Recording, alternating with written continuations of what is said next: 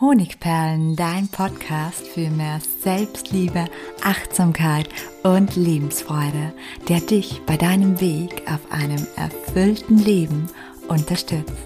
Mein Name ist Melanie Pignitter. Ich bin diplomierte Mentaltrainerin, Buchautorin und Selbstliebe-Mentorin. Und ich freue mich von ganzem Herzen, dass du mit dabei bist. Weißt du eigentlich noch, wer du bist? Ich wünschte, mir hätte in meinem Leben jemand früher diese Frage gestellt, denn dann hätte ich vermutlich viel früher bemerkt, dass ich lange Zeit an sogenannter Überanpassung gelitten habe. Und Überanpassung, das ist kein seltenes Syndrom, an dem nur wenige Menschen leiden. Nein, Überanpassung ist weit verbreitet. Und Überanpassung führt dazu, dass wir beginnen, ein falsches selbst zu leben. Und genau darum geht es in meinem heutigen Podcast. Und natürlich gibt es wieder Tipps und Auswege, wie du aus der Überanpassungsfalle herauskommst. Aber lass uns mal schauen, inwiefern dich Überanpassung überhaupt betrifft. Und zwar werde ich dir jetzt ein paar Sätze aufzählen. Und wenn dir einer oder mehrere dieser Sätze bekannt vorkommen, wenn du ihn hier oder da von deiner inneren Stimme hörst, dann ist es möglich oder ist die Wahrscheinlichkeit groß, dass du die Schutzstrategie über Anpassung lebst. Der erste Satz. Ich muss immer lieb und höflich sein. Ich darf ja nicht negativ auffallen. Andere sollen nicht schlecht über mich denken oder sprechen. Ich muss unkompliziert sein, damit ich für andere angenehm bin. Ich darf mich nicht wehren. Ich sollte lieber still sein. Ich muss bescheiden sein. Ich muss mich anpassen. Ja, fühl mal in dich hinein, ob dir die ein oder andere Aussage bekannt vorkommt und ob du daher die Schutzstrategie Überanpassung lebst. Meist geht diese, diese Überanpassung mit Harmoniestreben und auch mit Verlustängsten einher. Es gibt aber auch noch weitere Anzeichen für Überanpassung. Weitere Signale können zum Beispiel sein, dass du dich schnell unterordnest, dass du dich bei dominanten Menschen sicher fühlst, deine Wünsche und Bedürfnisse hinten anstellst, sehr schlecht Grenzen setzen kannst, dass du konfliktscheu bist und dass du dazu tendierst, dich unbewusst anzubiedern, um anderen zu gefallen. Eine oder gar mehrere dieser Verhaltensweise, die führen wiederum langfristig dazu, dass du dein wahres Selbst unter Konditionierungen und Anpassungen vergräbst.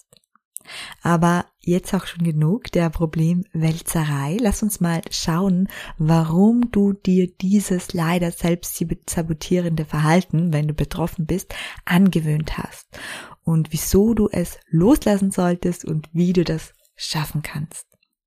Überanpassung ist nichts anderes als eine Überlebensstrategie. Als wir noch Kinder waren, war unser Überleben logischerweise, vor allem auch unser emotionales Überleben abhängig von der Liebe unserer Bezugspersonen. Wenn man als Kind stark gemaßregelt wurde oder mit Sätzen wie sei still, brav, sei fleißig, du dies, stets dazu aufgefordert wurde, anders zu sein, als man ja gerne gewesen wäre, dann ist die Wahrscheinlichkeit hoch, dass man sich die Überanpassungsstrategie schon damals in der Kindheit angeeignet hat. Warum? Hätten wir immer ein Verhalten an den Tag gelegt, das uns von unseren Bezugspersonen zu 100 Prozent abgelehnt wurde, so hätten wir uns auch selbst abgelehnt. Das ist die natürliche Folge, weil wir von der Liebe unserer Eltern, unserer Bezugspersonen so sehr abhängig sind. Und dadurch hätten wir uns auch getrennt von der lebensnotwendigen Zuneigung unserer Vertrauenspersonen. Kurzum, der Grund für Überanpassung ist heute so wie früher die Angst vor der Ablehnung. Und wozu führt Überanpassung im Erwachsenenalter nun? Warum ist es schädlich? Warum macht es uns auf gar keinen Fall glücklich, sondern sehr unzufrieden oder brennt uns sogar aus? Überanpassung wird vor allem in Beziehungen, egal welcher Art, schnell zum Problem. Wenn sich beispielsweise Caro und Peter kennenlernen und Caro von Anfang an danach strebt, so zu sein, wie es für Peter am attraktivsten oder am angenehmsten ist, so verliebt sich der Peter natürlich auch in diese Liebe, in diese immer brave, in diese hilfsbereite und nette Caro. Weil Caro sich aber fortwährend verstellt und das irgendwann natürlich sehr anstrengend wird, beginnt sie die folgenden Gedanken zu heben. Wenn ich Peter sage, dass mir das Skifahren eigentlich überhaupt keinen Spaß macht, dass ich es hasse, dass ich gar nicht so positiv bin, wie ich immer tue, dann wird er mich vermutlich für schwach, für eine Nörglerin, für unattraktiv oder für bedürftig halten. Oder wenn ich ihm sage, dass ich nicht fünfmal die Woche Fleisch essen möchte, dann wird er mich vermutlich für kompliziert halten und mich ablehnen oder mich sogar verlassen. Das könnten so Gedanken von der Caro sein. Also unterlässt Caro es aus Angst vor Ablehnung, so zu sein, wie sie wirklich ist. Und weil Caro die ganze Zeit eine Rolle spielt, beginnt natürlich Peter diese Rolle absolut zu lieben.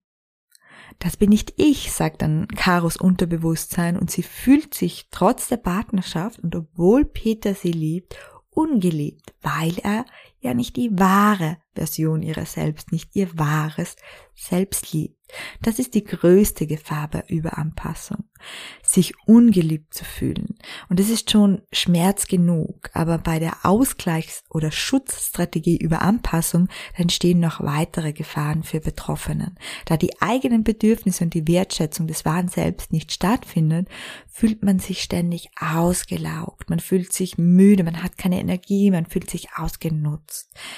Du denkst, das ist ja in etwas so, als würdest du permanent auf der Bühne stehen, ohne Pause Schauspieler sein. Das ist natürlich anstrengend. Und da du denkst, du bist auf diesen Menschen, von dem du die Liebe bekommst, die du aber nicht wirklich oder nicht zu 100 Prozent fühlen kannst, angewiesen, blendest du auch alles Negative aus und wirst so zum perfekten Opfer auch von seinen narzisstischen Personen, ja. Also, wenn Caro nun an jemanden treffen würde, der narzisstisch ist, dann wäre sie ihm vermutlich ausgeliefert. Und du ziehst Menschen, die dich entwerten, förmlich an. Und dadurch sinkt natürlich dein Selbstwert in den Boden. Ein ständiges Gefühl von ich bin wertlos, ich bin nutzlos, liegt dir dann ganz schwer auf deinem Herzen. Natürlich kann es auch sein, dass du in der Partnerschaft regelmäßig Ausbrüche bekommst. Ausbrüche, weil diese Wut, dieser Anstrengung, dass du dich verstellst die ganze Zeit und nicht so geliebt wirst, wie du bist, hier und da einfach mal hochkommt und dein Partner oder deine Mitmenschen können das überhaupt nicht nachvollziehen, denn sie wissen ja nichts von deiner Überanpassungsstrategie. Aber zurück zu Entwertung, die leider häufig stattfindet, wenn Menschen überangepasst sind. Ständige Entwertung und schlechte Behandlung und zu wenig Aufmerksamkeit führen zu Gefühlen wie Wut, Ärger, Angst und Hass. Und das führt dann zum Beispiel in Karas Fall dazu, dass sie die Gefühle runterschluckt, da sie davon ausgeht, dass wenn sie diese Gefühle auslebt, Ablehnung die Folge sein wird. Und genau das will sie ja vermeiden. Und ungelebte Gefühle, die verschwinden aber nicht, sondern sie werden zu einer seelischen und manchmal auch zu einer körperlichen Belastung. Im Worst Case führt das sogar zur Krankheit. Genug nun aber von diesen Hintergründen der Überanpassung. Jetzt kommen wir zu den Lösungsstrategien. Ich denke, hier ist es besonders wichtig, den ersten Schritt zu tun. Kommuniziere regelmäßig mit deinem wahren Selbst. Lade dein wahres Selbst wieder aktiv in dein Leben ein. Gerade am Anfang kann es anstrengend sein, weil du vielleicht gar nicht mehr weißt, wie dein wahres Selbst wirklich ist.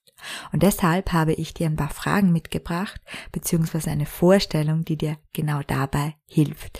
Wie immer findest du die Fragen auch schriftlich in der dazugehörigen Podcast-Episode Episode oder Podcast Folge und die findest du unten in den Show Notes den Link zu diesem Blog. Genau, ich habe gerade, glaube ich, Podcast gesagt, also zu diesem Blogbeitrag, der natürlich schriftlich ist.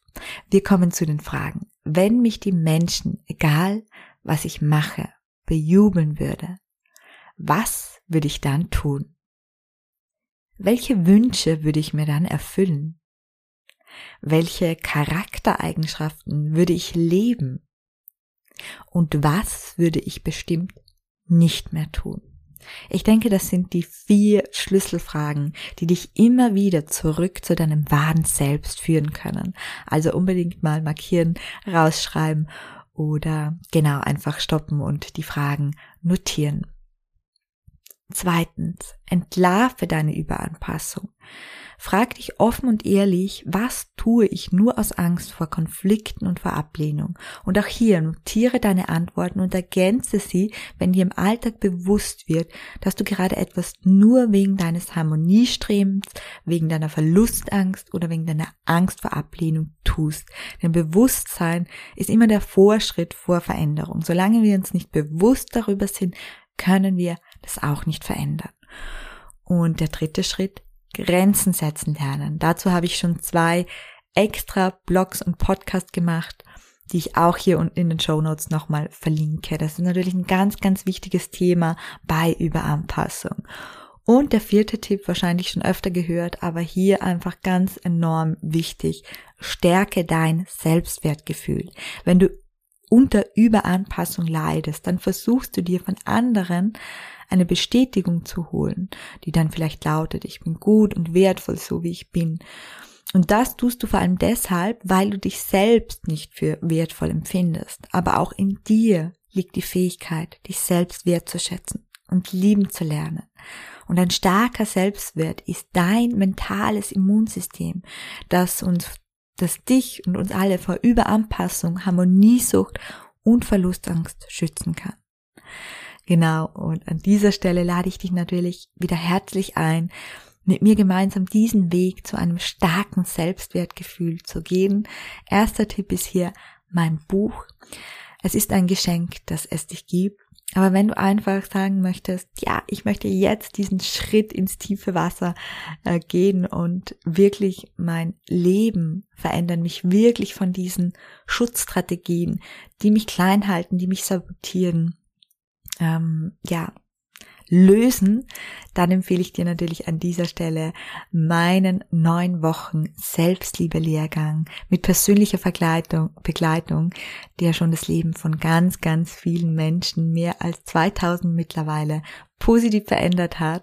Und diesen gibt's in der Variante Selbstliebe Trainer und mir zuliebe. Und der nächste Kurs findet Ende September, Anfang Oktober, also da startet er statt. Alle Infos findest du unten in den Show Notes, wenn du Interesse hast.